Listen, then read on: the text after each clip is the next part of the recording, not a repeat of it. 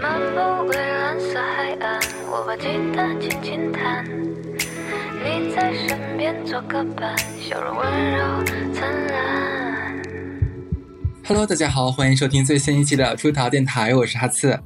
我是小乐，嗯，不出意外，我俩还是在家里面关着，哈哈，是。然后呃，在这期节目开始之前，呃，再跟大家宣传一次咱们生日月的活动哈。嗯呃，第一个活动呢，就是助力投稿者本月给我们投稿渣男渣女，还有还 有这个灵异故事，呃，两个方向的选题的这个稿子的朋友们。我们呢会在月底选出各选出三名优秀的投稿，然后呢会送给大家这个 C 草咖啡，还有大胖桃的玩偶，还有咱们小罗女士亲笔写的这个啊贺卡，嗯，这是第一个活动。人家以为送的是什么签名照，那你自己在家拍好了。哦，不要了啦。好，那第二个活动叫评论区王者啊，就是尽情发挥你的吐槽吐槽这个能力，可以在咱们这个五月二号那天的呃文章下面有一个小程序，就留言留言板，点进去就可以对我们疯狂吐槽了，呃字数不限，然后我们会选出五名吐槽王。到月底的时候呢，会给大家呃发这个 C 套咖啡，还有小乐女士写的这个贺卡，那第三个活动呢，就是从今天啊，就是从这个五月七号，哎，不对，今天不是五月七号，其实就是那个那个呃，五月七号是前两天嘛，对吧？上周上周日还是上周六，咱们那个生日那天。就开始开始发布这个活动了。每一周呢，我们出逃工作室的微博都会发一个抽奖微博，会持续四周。参与方式非常简单，关注、评论加转发。那每一周我们都会抽取五名幸运的朋友，然后获得这个 C 草咖啡。OK，、嗯小乐你可以说了。我觉得我们这个活动其实还挺怎么说呢，很还蛮有诚意的，因为。想想，其实之前也说过，蜜月不不过放十天假嘛，我们是真的希望这一个月呢，能跟大家通过这些活动多一些互动，也是这种方式呢，倒逼各位亲爱的粉丝，你们该投稿了，不知道要交货了吗？真的是。对啊，这而且这这个月投稿还有这么多奖品，是吧？嗯，不就有点说说那个美眉们，这个时候抓紧喽，赶紧上车呀！咣，敲个锣。哎，然后我们嗯，我们今天想聊点什么呢？其实刚刚说了那么多，给自己给自己打完广告，然后也给大家进行了，大家不是经常催更嘛，我们也催稿。那其实我们今年是五月份了，我们毕毕竟作为这种横跨社会新闻、两性关系，然后生活种种这种观察类的这样的一个大播客吧，对我们是大播客。就是一定要聊一些最新最热的话题。那聊什么呢？我们其实每年这个时候聊过，呃，夏天必做的事儿，然后聊过一些跳槽等等等等。五月份我觉得不得不聊，而且我们还没聊过，一定要聊的是什么呢？是高考。跳槽，跳槽这个话题我们还真是没有哎，聊过跳你对一个。居家，哎，我跟你说，如果不是跟你录电台，如果不是开会，我可能一天都说不上一句话。我也是，真的是的。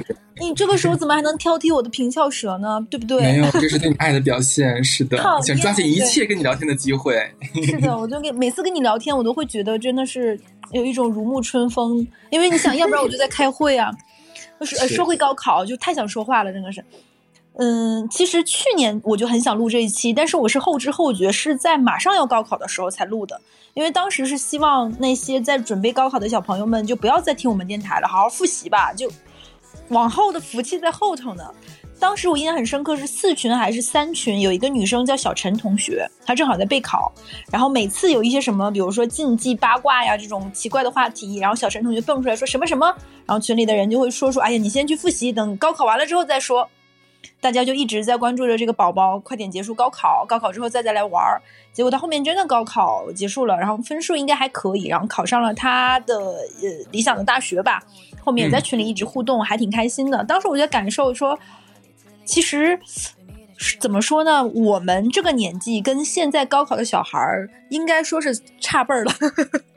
对，说出这话我有点心酸。准备这一期的时候，我在想，哎，我是哪年高考？哦，二零零七年，感觉上个世纪发生的事儿。就很遥远的又很古早，但是怎么说？因为这件事情在我过往的人生里面也算是经历的一个大事儿吧。毕竟高考，是呃，我们这代人说高考改变命运，我觉得还是重了。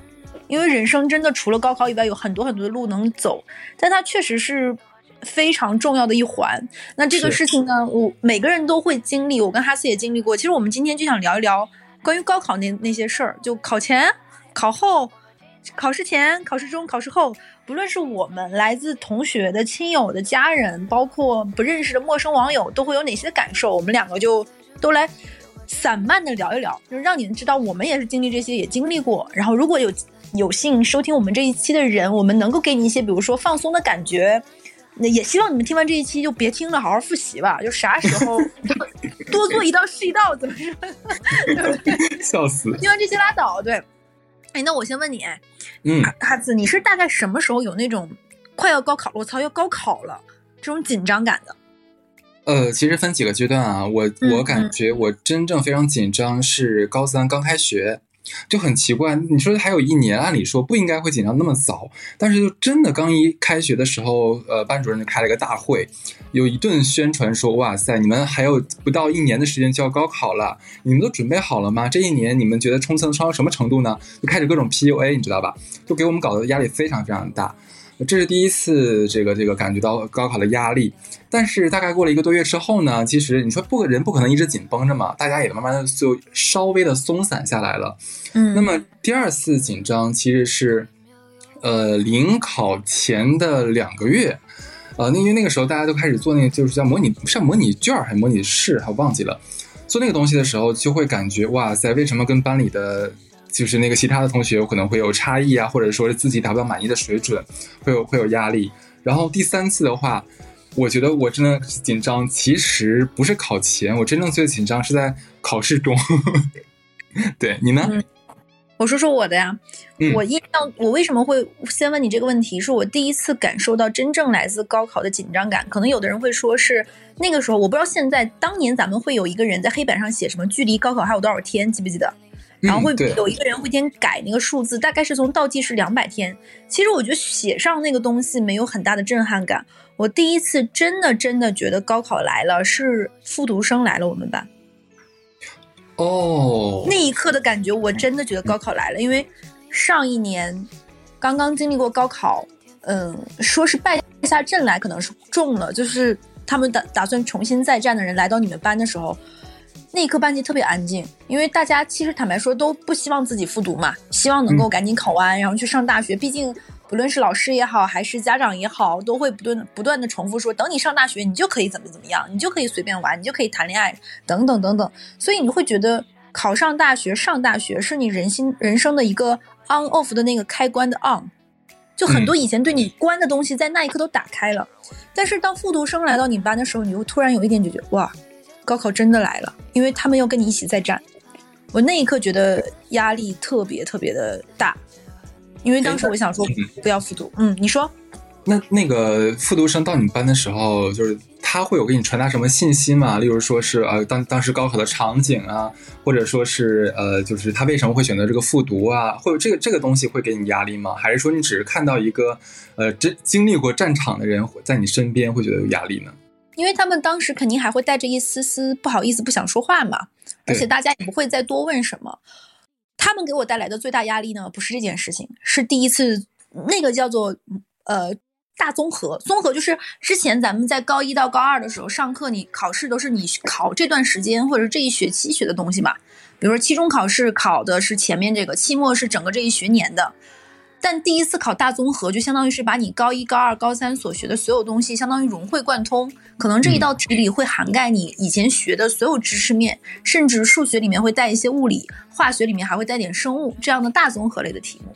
你想想，刚刚经历过高考的人，经历过几轮模拟考的人，他们的这种呃应试能力，以及他们结合这种大综合的能力，是你们刚刚第一次考综合的人是没有办法比的。我印象很深刻。而且我们是那种奥赛班嘛，就是全年级的前一百二十人平均分到两个班，嗯，会塞到我们班里面的这种就是复读生，而且一般常规复读生是不能就是塞到像我们这种正常的嘛，复读生应该去复读班或者是复读专门的学校，所以他们一定是那种尖子生。我印象特别深刻，我第一次考理综的时候，理综满分是一百，哎，我记得是三百分吧，还是多少分？理综。太太久远了，我也记不住了。太久不记得了，我当时大概是没及格。不会吧？我觉得不可能。没及格，真的没及格。我印象特别深刻，我没有及格。你应该是差两分满分才对啊。然后这些复读生分数非常非常的高，年级的前三名还是前几名都是复读生。你知道那一刻的那种压力吗？就是相当于就是那种玩斗地主，你以为你牌已经挺好，他就大你，然后你你当时就慌了，你知道吗？因为在考试之前，老师就说过，说这种其实这种考验你整合所有题的能力的难度还是很大的，因为考试的卷子我们也会出的很难。我现在想想，可能有老师给下马威的这种成分在，嗯就是故意把题出的很难，让你们有一种压力感，然后把我们跟那种复读生之间的这个差距一下子就拉得特别大。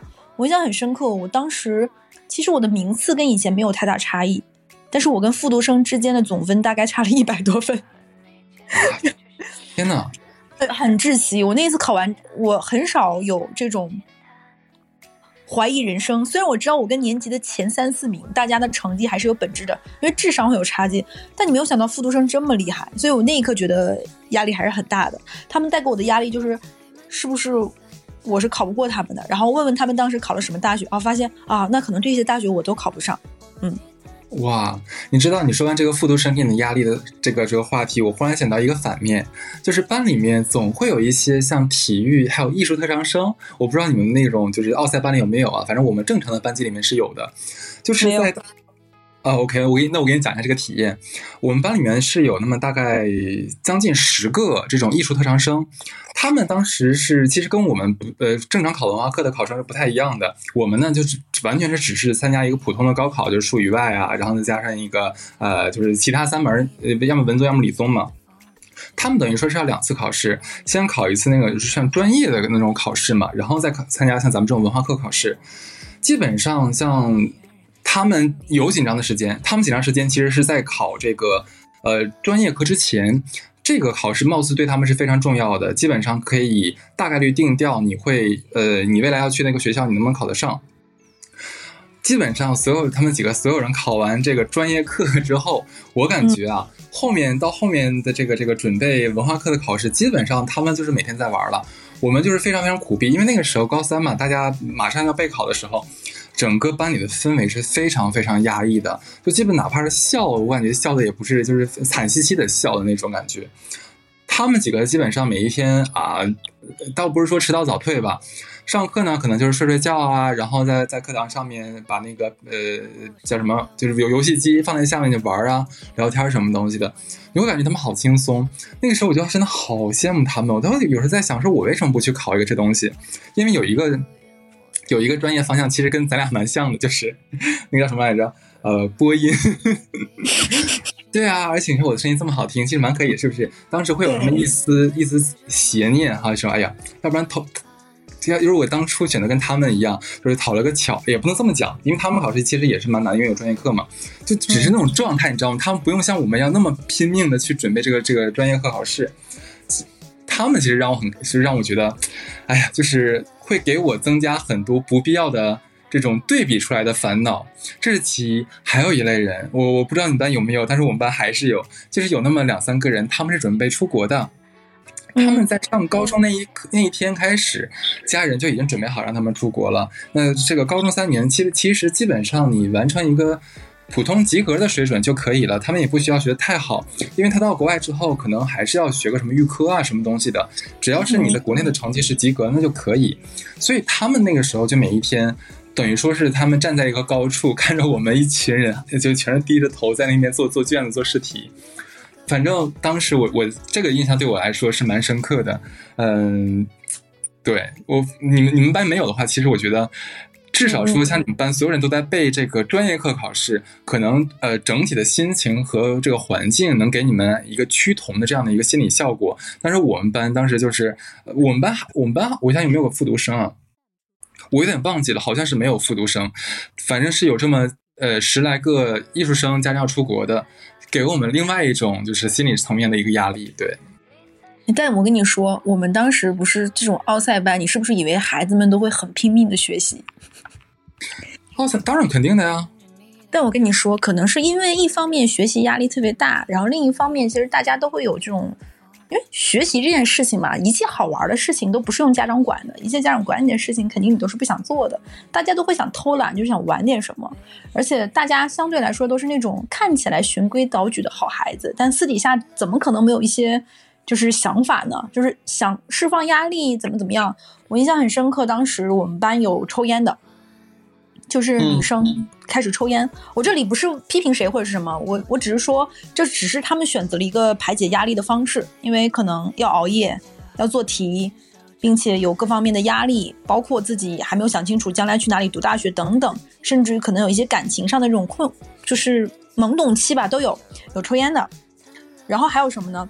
我们班当时有一小撮人流行看黄书，就是那种看黄书，对。就是特别俗的，什么金陵喉咙涛啊，什么少妇白白某某这种的，特别恶恶俗的那种，充满着那种恶俗文学的那种黄书。然后这边我不得不说那个很好用哎。然后呢，这个黄书当时我们班是放在一个文曲星里，就是那个文曲星里 下面的黄书。那个黄书就在一些人里流窜啊，不才，我也是被流窜的其中之一。有很多这个黄书都是那个时候看的，就是里面的那些文字我都能记得，形容词都非常的粗浅。然后 当时那个文曲星被按到，因为那个黄书你要按下键再看嘛。当时把那个按钮按到那个橡胶塞儿脱了。哇塞！那个橡胶塞儿都按没了，因为所有人都在按那个黄书。啊，我跟你，我我插一嘴，你们班还好一点，就是毕竟是这个奥奥赛班嘛，大家可能还是更有文化一点，喜欢看这种文字版的哈。我们班当时看的不是黄色小说，是黄色漫画，就很厚一本，你知道，漫画那个纸就是有点像有点像再生纸，它很厚，你知道吧？然后那个漫画书基本有半个辞海那么厚。然后就是我们班有一个胖子，那个男胖子就是他，他非常喜欢这种猥琐文化嘛，就到处去，就那个那种专门租这种地方是这种东西的那种那种小书屋里面去租这个书，租完之后满全班流窜，每一天老师可能在上面讲复习题，我们大家在下面看黄色的漫画，大家一个个看的非常兴奋，你知道吗？老师可能还以为是我们听他课听的很兴奋，其实不是。对我当时就觉得我我印象很深刻，当时我们班有个瘦瘦小小的男生，应该是看那个黄书。你也知道那些黄书写的特别的淫秽，尺度极大，就是各种乱搞。他可能看到兴致太高了，你知道吗？突然在自习的时候，就有老师在上面就是留一些题，你有问题可以上去问，然后没有问题的人就在下面继续做题嘛。这个男生突然站起来说是要下去跑两圈，真的是跑吗？还是说去男厕所？不知道呀。就我想说，这个其实我我们也不是说在鼓励啊，或者我们只是说当年发生过的一些事儿嘛。我觉得我还蛮鼓励的，因为这个真的很解压，真的非常的解压。实话，它可以让你脑袋的另外一个区域非常的兴奋，可以替代掉你就是因为做题这个产生的厌倦感。对，嗯，是脑袋的一个区域兴奋吗？脑脑袋不是可以控制全身吗？你说，你说，你说，真要有正准备高考的小孩听这一期，会觉得啊，这是给我听的吗？就是给你们听的，信信哥哥姐姐。然后，哎，但是。我们刚才说都是有趣的，其实当时还是能感受到压力的，因为你想想，对于一个学生而言，那个时候家长们经常说的一句话就是什么什么都不用你管，你只要好好学习就行了，或者是无限放大高考这件事情有多么多么的重要，就感觉完了。如果你好不好考不上好大学之后，你就你这辈子就毁了，对吧？对对对对对。你那个时候有有嗯，你那个时候有没有那种因为高考压力变得很大很大，你会出现比如说什么应激症状吗？呃，我我觉得我我是到最后的两个月就破罐子破摔了，因因为我觉得我的能力已经达到能力上限了，而且再报佛脚当，那不就是当年的现在吗？五月份了啊，对呀，就是呀，就现在呀，对呀，呃，二零一七二零零七年现离现在多少年？现在是三年，对，哎呀，哎呀，现在脑子不好使了，十五年了，你知道吗？十五年了是吧？十五年前的今天啊，我那时候就已经破罐子破摔了。我真的觉得我再抱佛脚也不行了。我是文科生，我的数学就真的非常非常的差，就非常非常的差的那一种。而且我那你是你想就已经是差到那个程度了。你让我两个月突击这个高高中三年的数学，怎么可能呢？嗯。后来我想算了，我就算了吧，我没有必要再这么逼自己了，我就直接就不复习数学了。我后面两个月数学一点都没有看，我就当时想，就是你知道人有一个那种叫做就自我保护的机制，会做一些，假如说你的弦绷太紧的时候，你怕这根弦断，那么你就会做一些让你自己觉得稍微愉悦、会更有成就感的事情。我那个时候就把自自己所有的时间和精力放在了文综、呃语文和英语上面。嗯，我当然知道这算自暴自弃了嘛，但是是一种没有办法的办法，因为那个时候就是真的会焦虑，而且我会经常发脾气。呃，我我觉得我对对对对，我最叛逆的时候，呃，理论上好像是初中，但其实真正真正就是脾气比较比较暴的时候，应该是我在高三最后那个两两个月左右。嗯，你呢？我当时印象很深刻，我有两点，一个是我当时感受感受到压力的原因在于，我不是说那个时候你会发现高考离你很近，但是就像小的时候你会觉得啊，清华北大考考考 so easy，小学的时候谁没说过这种苍猖狂的屁话？但真真的到你高三之后，发现你离那些真正的顶尖学府的距离，其实真的还是有的。我觉得你不应该这么想吧，亲。会的，会有的，而且你也会越来越明白，你和班级里面真的真的聪明、非常聪明的人，大家是有本质上的区别的。嗯，就是会有这种压力感。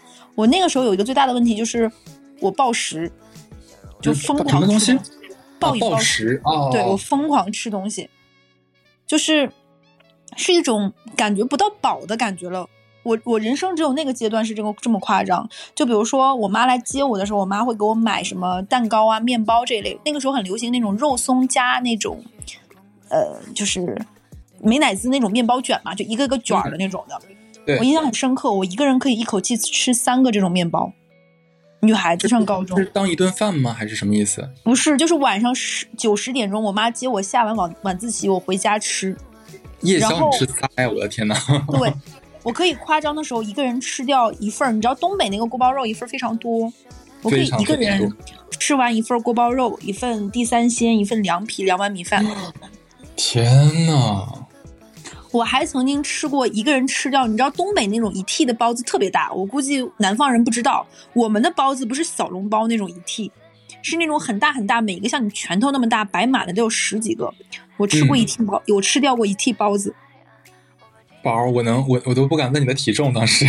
我当时应该胖到了一百二十斤，差不多一百一十六、一百一十八，哎呦，我的天呐！就是整个人像被气球蓬起来了。嗯，就当时就是很压力，因为我很容易困嘛，就很爱睡觉。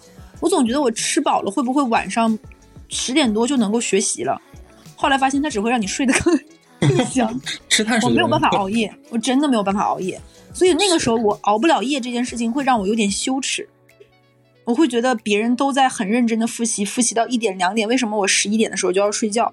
我会有强烈的羞耻感，就是我在浪费我的时间，浪费我的生命。明明距离高考就只有那么点时间了，怎么我非要睡觉？不睡觉我就不行。呃，因为是这样，因为我跟小乐，小乐是代表的那种就是绩优生，然后我属于中等生那一种。其实小乐给我的感觉就就你一直在我心里面的一个一个印象就是你你非常聪明，我觉得你学习应该是那种就是我们经常说的那那种孩子，就是不太需要写作业，然后也不太需要学习，反正就随便看两眼的话，你就能考出高分那一种。我我一直没有想过你高三的时候其实会压力很大这件事。会的，是因为你发现我这种人和那种天才，大家是有本质区别的。班里就是有人完全不用学习，什么都不用学习，就可以考得非常非常好。我们班当时有个女生比我小三四岁吧，就是那种上学非常早的那个女生，她嗯每天像梦游似的。她也是看小黄书分队的一份子，而且是 那他需要下去跑步吗？就是，而且你他不但看，你知道吗？他还会买那种类似于，呃，那个时候不是很流行韩国漫画嘛，就也是色情漫画，他还会想办法拍照传到那个时候很流行叫纽曼的那种什么 MP 四什么的，对对对对对，全班翻，对，就是就是有人这么天才，就我只能说是在普通人里算学习好的，但是你想把我们扔在我们两个班一共是一百二十个人，这一百二十个人除了零星的几个复读，全部都过了重点线。我平时在班级的成绩大概是三，呃就全年级是三四十名，我在我们班是二十几名，你就知道我前面还有那么多人。但是你们班是整个你们省最好的班了呀，这个你咋不说呢？但是你已经是全这么看呀省的，前几名了。就是你会觉得压力非常非常大。就是我这里不是在就比如说凡尔赛什么，就是那种感觉，就是在于你就只能这个样子了。然后我要跟你讲，特别逗的是，有我们班有个男生，有点像你说的，就是高考前两个礼拜、呃两个月就放弃了。他不是放弃，你知道他是怎么想的吗？嗯，他觉得考上清华北大的人应该脑子都是有问题的。他说，纵观他人生认识的人里面，顶尖学府的人都不是人生际遇特别好，都是考上什么复旦呐、呃上交呀、大连理工啊这这一类的学校，人大呀这一类的学校的人，人生过得更顺遂，什么北邮啊这一类，这是他当时得的结论啊。然后他觉得他的分数综合看下来差不多哎，可以的，他就不学习了。但是他不知道后两个月是变化非常大的时候。你想综合也在那个时候，最后他没有考上 这么好，就是大概从这个档次，就比如说高高出重点是线八十分的这种水平，嗯到高出重点线三四十分的这个水平那，这个差了很多哎。非常多。因为学校那个东西就是那个尖儿特别尖儿，然后长尾非常长，然后掉断层断的特特别快。那个时候大家变化都非常非常大，所以我印当时印象很深刻。那个时候，对我爆胖是一件事情，还有一就是我本身生理期就不是非常规律嘛，来的又很晚，我有一段时间闭经了，就完全没有月经。哦，那段时间我们班很多女生也这样子，压力太大。会很易怒，然后会很想哭。我那个时候有喜欢的男生嘛，但我喜欢的男生在那个时候已经去上大学了，我就会很焦虑，就会觉得，，嗯，你说，你说，你说完。就会觉得很焦虑，会不会我没有办法去他那里，我这辈子是不是就会离他越来越远了？嗯，哦，还有这方面的小小心思哈，女孩子的对对。哎，那我问，就是你那个时候会不会，就是爸妈会对你这个高考看得非常的重视，然后 会做出一些非常奇怪的东西？我可以先说一个，就是你说，你说，对，按理说我爸是从来不管我学习的，他也不怎么关心我日常在学校的事情。有一天，反正就是高三的下学期吧，有一天他忽然间神秘兮兮的回到家，就是当扔给我一一堆纸，我说是啥东西啊？他说嘘，自己偷摸看。我说啊，这啥呀？我一打开，然后上面写的是什么？二零零二零零七年什么那个呃全国二卷考试什么真题？我说什么？就是二零零七年是我高考那一年呀、我说怎么能有真题呢？说他高价在不知道在在哪儿买到的。我说这怎么可能是真的呢？开什么国际玩笑啊！嘘，你不要不要不要声张，你看就对了。最后呢，我的确把这个卷子都做了。然后呢，我最后跟着我真正高考那天 试卷一对，没有一道题对得上的，就是其实还觉得蛮妙的。但是不过另外一个很很妙点是什么？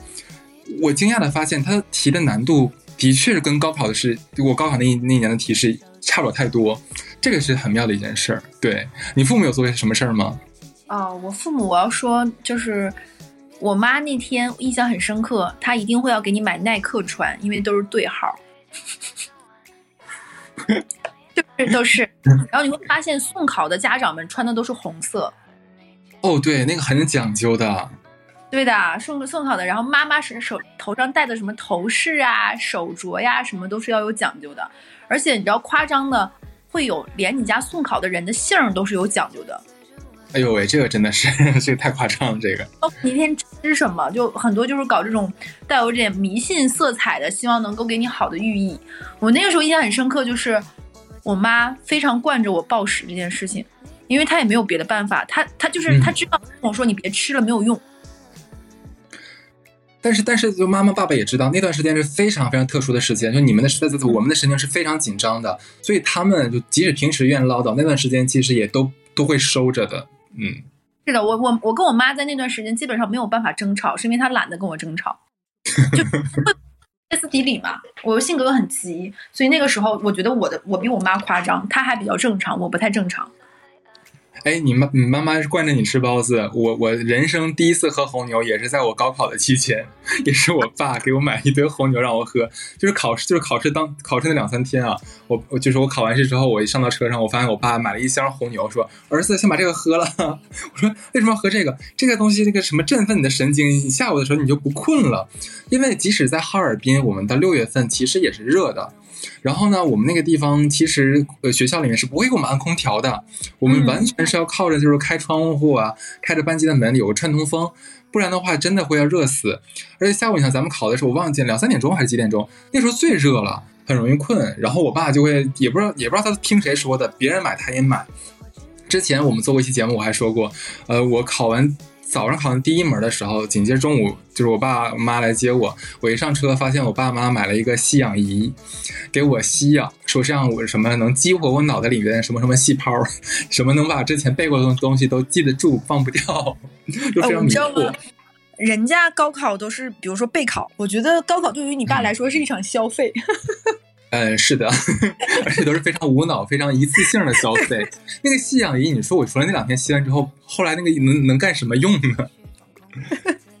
真的好逗。是的。哎，你说现在我们相当于说到高考过程中的事儿吗？哎，是。我觉得高考过程中，我觉得最大的感受是，你还记得你那年的考题吗？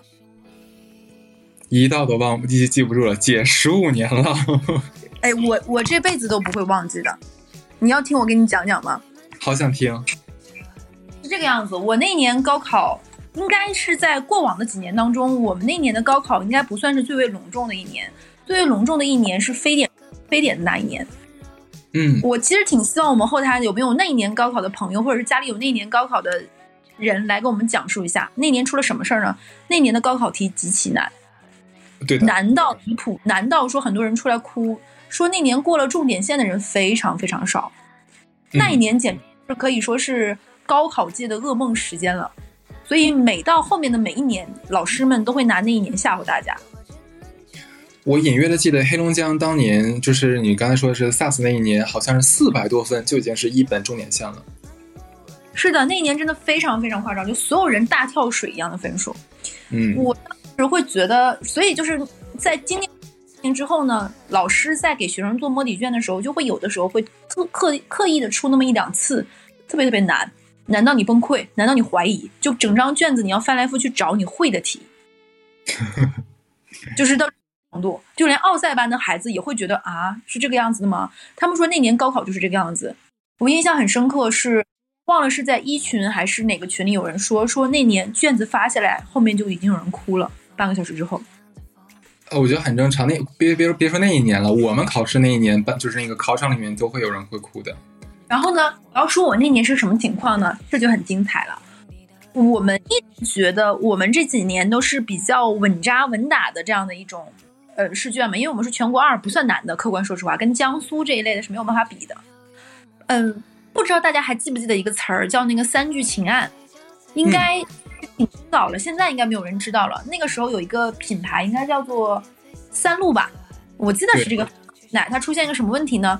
因为牛奶为了显示它的好喝和营养价值，会让它的含氮量变高。那很多的当时很多，我不知道现在，当时有很多的这种呃奶制品的公司，他们是会去养牛的那种奶户去收收那个散奶，他们检测这个奶的品质的一个标准呢，就是这个奶里面的含氮量。那奶户们或者是公司们，为了让它的含氮量变高呢，就会往里面添加这个添加剂。就像文科生在高考之前非常害怕出现一些新的新的这种大的社会事件呀、新闻啊、政治问题呀，因为这个会变成他们要多背的这种内容题目，然后分析的场景写的这种大段大段的文字。那文科生要受这个苦，我们理科生要受的是另外一种苦，就是一旦出现这种事情，我们就要做各种千奇百怪的题型。我印象非常深刻的呢，是那一年在高考之前，我们大概得做过几百种化学题，都是来算含氮量的，各种大题哦，实验呀、论证啊，乱七八糟。结果高考只化作了一道小小的选择题，没有出，就白练。那个时候简直都练到魔怔了，练到比那个铜加硫酸生成那个三八。三八三二四这个方程式我背的都都他妈熟，各种蛋的题我都能算的特别特别快，一道没出，这是一个特别他妈操蛋的事儿，是吧？嗯。第二个特别离谱的事情是什么呢？那一年赶上了呃生物的生物，其实满分只有七十二分，所以大多数人在做文理综的时候，其实在生物上面的复习的侧重比相对低一点，会让更多的精力去看呃是物理和化学。那一共满分是三百分，因为。物理是一百零八分，化学是七七十二分，呃，化呃生物是七十二分，化学是一百分，我印象没记错的话。然后呢，精彩的来了，那一年赶上了不知道是达尔文诞辰多少周年，还是达尔文提出了进化论多少周年。往常呢，我们在高中的时候复习生物，大家最常做的都是什么？关于纸币分离呀，关于这种生物多样性呀、杂交呀，然后这种就这种这种就这种这种的题。结果那一年呢，我们出了一道十二分还是多少分的填空题。那道填空题真的就是像文科生的那种填填空题，基本上快要到什么达尔文是哪个国家的哪里的人。这哪是我们平时会看的东西？我们平时都在做计算、做实验呀。所以，我们印象很深刻。那一年文综大家普遍分数都非常低，哦，理综分数都非常低，满分是三百分，平时大家摸底都能摸个两百七、两百八，结果很多人都达到两百分左右。就是当时大家在复习的时候，其实没有说像呃把这个什么呃这个科学家的自身的东西当做考点来背，是吧？对的，没有人会看这个啊，所以当时很多人出来就崩溃大哭。那一年，就是很多人考完之后就，哎，我问你哦，有没有人？你有没有想过，为什么我们第一天上午考数考考语文，然后下午是数学，第二天上午是综合，晚上是英语？这个当时老师有跟我们讲过，因为语文对我们来说最简单的，它它你不可能考很低的分数，对吧？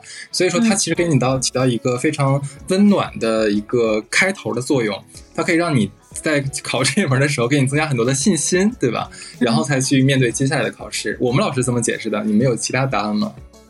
我当时听到的一种说法，可能是因为一方面是这个原因，一方面是要照顾到不同地区的地方，它可能大家的那个时差还是有一点的嘛。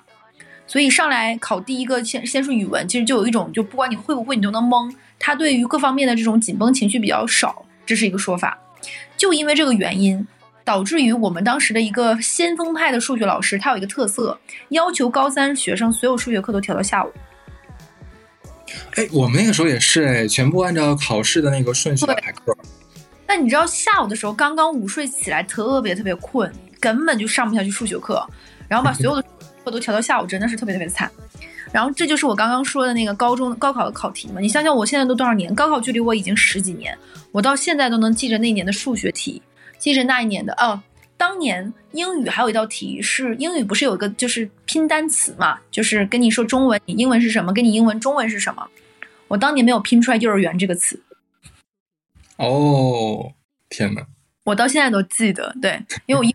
很差，这是这是我当时高中的啊，物理题就更可怕。物理出到了一道，因为高中的时候大家物理其实更多的是摩擦力，包括一些动能势能。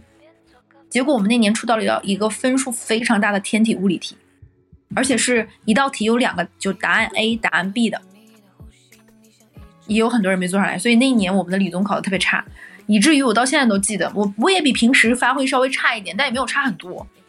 所以那一年我印象真的非常深刻。哎，你说高考，你高考前一天有很紧张吗？高考前一天，呃，我准确的说，其实是高考前的一周。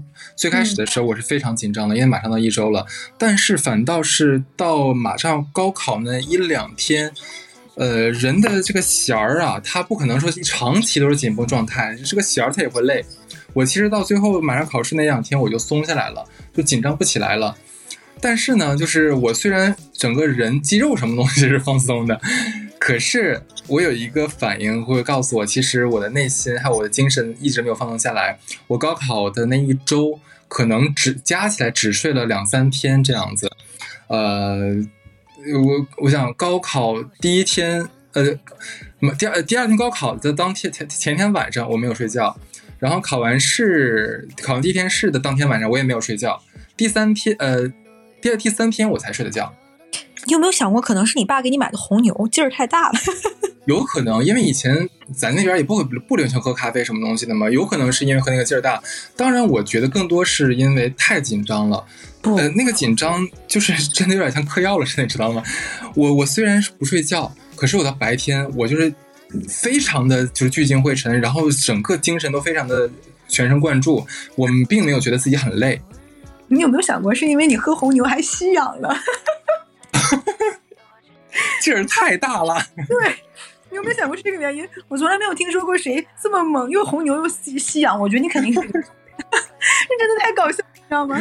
哎呦喂，笑死了！有可能真真是这么回事儿，对，没想过这个问题。嗯，其实我高考的时候，我我不知道之前我在电台没有讲过，我高考那年被分到了那个体育特长生的那个考场。哦，我我就是你能，就是你知道体育特长生他们的个子都非常的高，非常高，就是都是那种一米八、一米九的这种状态。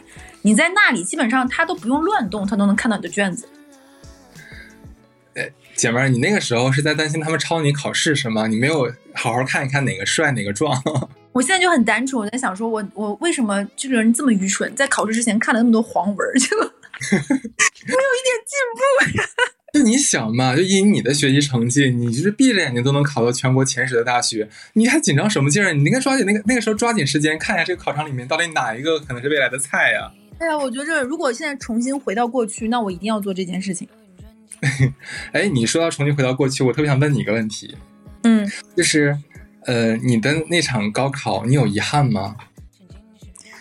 高考的遗憾，我觉得还是有的，不只是嗯成绩上的肯定会有一些这种遗憾的，还有一些就是我当时做了很多傻事儿，就是高考那一年就特别想离开家等等这种遗憾吧。嗯，你说？我跟你是一样的，我高考前也有干过这种事情哎。对我，我遗憾，遗憾，我其实还好，我我高考倒是没有太大的遗憾吧，就只是如果说硬要说遗憾的话，我我其实我高二的时候就应该选择走艺术特长生，高三不至于那么痛苦。对对，还有还有一点哎我问，你说，我我有我一直对你有一个疑问，其实你当时是想考清华北大的吧？没有哎，我其实到高三的时候我就认了，我就是达不到那个水平。因为你想想，清华北大在全省只招各招五六十个人，一共一百个人，对不对？但是你不是全省的前几十名？学校不全省全省肯定达不到，我最后高考也就考了一千名左右，我达不到，没有那个水平。真的，客观说实话，我觉得清华北大的人的能考上，并且能稳定发挥出这个成绩的人，确实是跟我有智商上特别特别大的一个距离。真的，坦白说，就就后面到高三的时候，你知道我们班当时那个女生，她能达到每次模拟都在七百分以上，满分哇七百五。你就知道这种压迫感有多强了，就是人家都不用怎么学习，你知道，就是很多就是自媒体也好，或者主流媒体也好，他会宣扬一个非常白左的言论，就是说我们每个人都是一样的，就是在努力上面的差别。我真的不认同，我觉得人和人他就是有智商上的差别，就是有你非常擅长某一方面，你不擅长某一方面的差别，真的。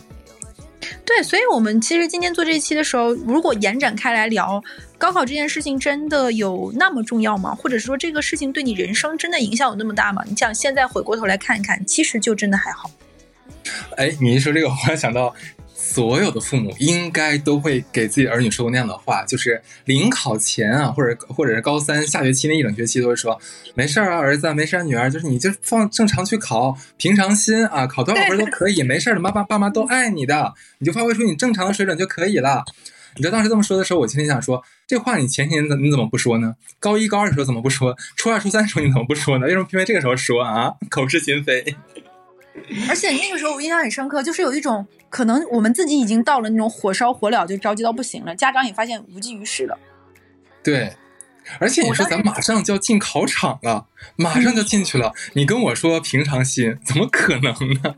根本平常不了，而且高考那个阵仗实在是太大了，封路不能施工，所有人在门口穿着一样的红衣服，都是勾儿，然后送进去。而且就是在考场附近的汽车是不许鸣笛的，嗯，就那个那个阵仗和压力感真的很大，而且大家安安静静的都没有人说话，然后拥进去。我当时觉得我第一次那年夏天特别热，零九年的夏天，我记得第一次当时不是在高考之前有一天会大家去你的考场先去一下嘛，熟悉一下，踩点儿。我当时那一刻就已经感受到高考的压力了，然后尤其是北方的夏天，特别特别的热，天特别特别的高，没有云，有蝉鸣，很晒。大家穿着那种校服去到考场里，没有开空调，每个人找自己的座位，你会很恍惚哦，这就是要高考了，下次我要来这里。哇，对，是的。哎，那我问啊，就是那个，你就是你考完大学之后，就你会不会有一些之前你没有做，但是你其实现在回过头想说，哎呀，当年高考完之后要去做那个事该多好，会有这样的想法吗？哎，我们先说啊，我们刚刚嗯都讲完了高考，我觉得高考完之后两件事儿，一个是我不知道你，我们那年是先出分数再报志愿，嗯我们当时是高考之后分两个时间，一个是没出分儿瞎玩儿的阶段，一个是出了分儿要选成绩的阶段，就等着你要去上大学了，就大概分为两个阶段。没没有成绩的时候玩儿，出了成绩之后等着去上大学，这样两个阶段。我先说第一个阶段，我认为我当时做的比较对的几个决定。第一个决定是减肥，嗯，是的，因为你想想，我那个时候已经胖成了一个球了，就这样的一个状况是怎么能够去上大学呢？对不对？这 个也要嘱咐各位各位哥们儿姐们儿，就是这个时候是一个非常好的减肥阶段，因为你可以完全的控制好你的饮食和你的自律都可以。第二个事情，我那个时候去考驾照了，哎呀，太太明智了。这个我觉得非常非常非常的推荐大家在那个时候去学车，因为它是一个完整的这样的一个假期。但是呢，有一个小问题是一定要做好防晒，不然你一进大学就已经是在学了一假期车之后晒得黑黢黢的，就也影响也也可以，因为一进大学是先军训，这个这个黑呀、可以连接在一起，不怕的。哎，也有道理，这是我觉得比较有意义的事情。还有一个事情呢，我蛮推荐大家做的。当时我非常感谢我妈，我妈因为我本来我妈也是大学的老师嘛，她带我去了一些学校，有点类似于垫底辣妹里演的，就是让你知道大学到底是什么样子你想去一个什么样的学校？因为在我们过往的人生经验上，尤其是咱们这代人，现在可能会好很多。在你高考之前，你根本就没有想过选城市和专业这件事情。嗯，对我，觉得就好好学习嘛，学船到桥桥头直自然直。等你到那里的时候，你有了这个分儿，你才能够说你要去哪儿，你才有这个底气。当然，这话也没有错，但会导致一个什么问题呢？真的到你出分报志愿的时候，你会发现你对各个行业一无所知。到底学自动化是学什么？学遥感是学什么？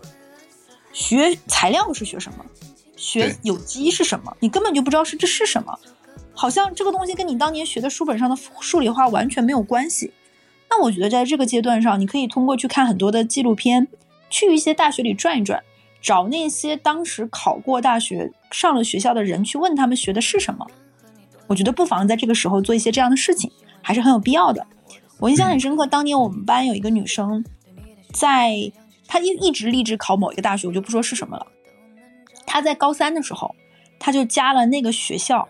她在高三的时候就加了那个学校当年前一年的新生的 QQ 群，他就潜伏在里面，他是然后认识了，然后他就他就认识了那个学校里面，知道哦这个学校原来是这个样子，怎么样？他就暗暗说，我一定要考上这个大学。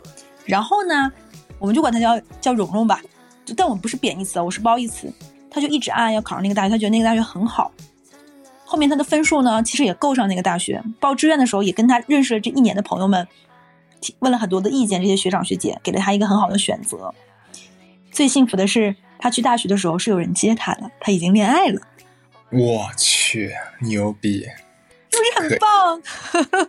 这个太太牛，太牛，太牛了！嗯，就是他可以提前知道，所以我在想说，嗯，不要把什么事情都推到父母或者是旁人身上。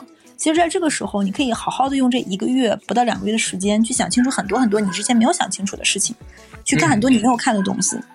我当时印象很深刻，我们班有个女生是那种理科生嘛，很认真很认真学习，其实很多文化呀，或者是社会上在发生的事情，她都不清楚，因为她的精力都放在数理化、考试。她当时跟我说一件很很很，她说她喜欢上了一个男孩子，那个男孩子比她大一届，然后那个男孩子那天跟他说说说奥巴马，他当时不知道奥巴马是谁，那个男孩子愣愣的看他说你不知道奥巴马是谁？但是你要相信，在一个高三只看数理化小孩的眼里，他哪知道奥巴马是谁？根本也没有人会跟他说，他妈会把电视关掉，说你去学习。我觉得这可能发生在你们理科生吧，文科生肯、定会知道所以。我就说，我说的是理科生才会出现的问题呀、是就是文科生不会知道，就因为那个时候没有任何的资讯。如果你沉沉于你那个数理化，你的世界就是这么小。那既然已经结束了前面很紧绷的情绪，那你可以在高考后的时间多多去涉略，就像一个海绵，干干的海绵放到水里一样，吸吸足了养分。嗯，你呢？你觉得要立后做什么？我觉得你刚才有说一点是，所以我觉得最有用的就是高考毕业之后那一两个月吧，我忘记几个月了。你可以真的可以，不管是你的学长学姐也好，还是你爸妈的。朋友、爸妈、朋友的孩子已经考上大学的这样的哥哥姐姐，你去找他们，跟他们聊一聊。你说，哎，我要上大学，刚上大学的时候都会面临到什么事情呀？然后大学里面跟高中有什么差别呀？然后你会建议你，毕竟你已经上完大一或者上完大二或上完大三了，你会建议我刚上大学的时候，呃，注重哪些东西啊？你一定要去问一下这个事情，因为这个东西是我们当时上大学的一个痛处。有之前很早很早很早，我跟小罗做过一期啊，就大学大学生活里面那些事儿。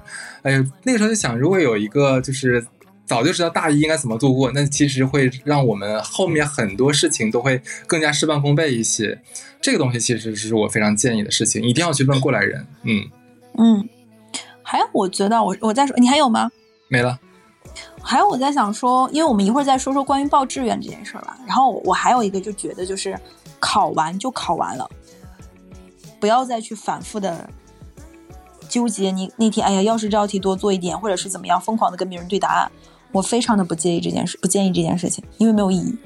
对的，当你所有的两天或者是三天的高考考完之后，你就把这件事情完全的放放开。我之前我们班有个我印象很深刻，那个人考完之后就已经开始准备复读了，我真的觉得没必要。后来他真的复读了吗？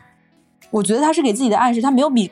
平时差那么多，没必要，真的没必要。我觉得上下上下跟你跟你平时的发挥分数差在三四十分，我觉得都可以不复读。客观说心里话，因为一年的时间还是非常的宝贵的。不是说他上那种就是顶尖名校啊，可能就是我非清华不去，非北大不去。那我今年这个成绩不够的话，可能会真的选择复读，可能会有这样一批一批人。有一些人会比较跟自己较劲。我们我上大学的时候认识了一个男孩子，那个男孩子第一年差一分考上清华，第二年差两分，第三年差十几分，最后他来了武大。你说是不是？我很无语。你滚啊！你别来。然后不是，那这个差点，这这个档掉的也太太大了吧？因为你的心态会崩，真的会崩。哎呦，我我这里不是地图炮，他是河南的一个男生，他考了四年高考。就复读第一年，复读第二年，复读第三年。他上我是我认识他的时候，他已经比他的年纪应该比大四的年纪还要大一岁，嗯，就比那些上学早早的。我我这里不是地图炮，就是确实是因为河南高考特别重，而且他们会有一些人在你出了考场之后就开始收这些学习不错的孩子去复读，会给你很好的条件，给你免学费，甚至于你要能考上好大学给你钱。那个男生跟我说，他后面每一年高考都会做噩梦，还是在高考走不出来。